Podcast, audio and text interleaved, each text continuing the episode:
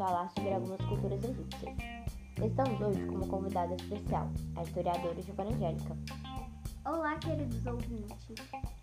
A organização religiosa no Egito Antigo era muito diferente do padrão das religiões que estamos acostumados, como a cristã, a judaica ou a islâmica, pois aquela civilização era composta por uma sociedade que adorava vários deuses, ou seja, uma sociedade politeísta.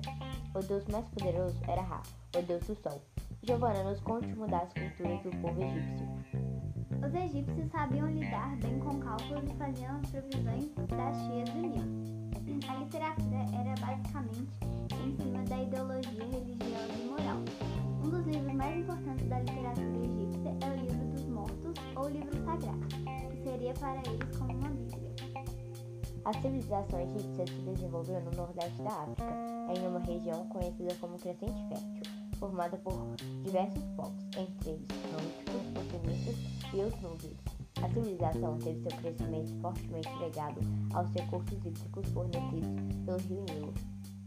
Esses são os principais deuses que a população egípcia acreditava: Amon-Ra, Tot, Osíris, Isis, Horus, Hathor, Sete, Neftis, Anubis e Sekhmet. Então, ouvintes, esse foi o podcast de hoje. Até a próxima!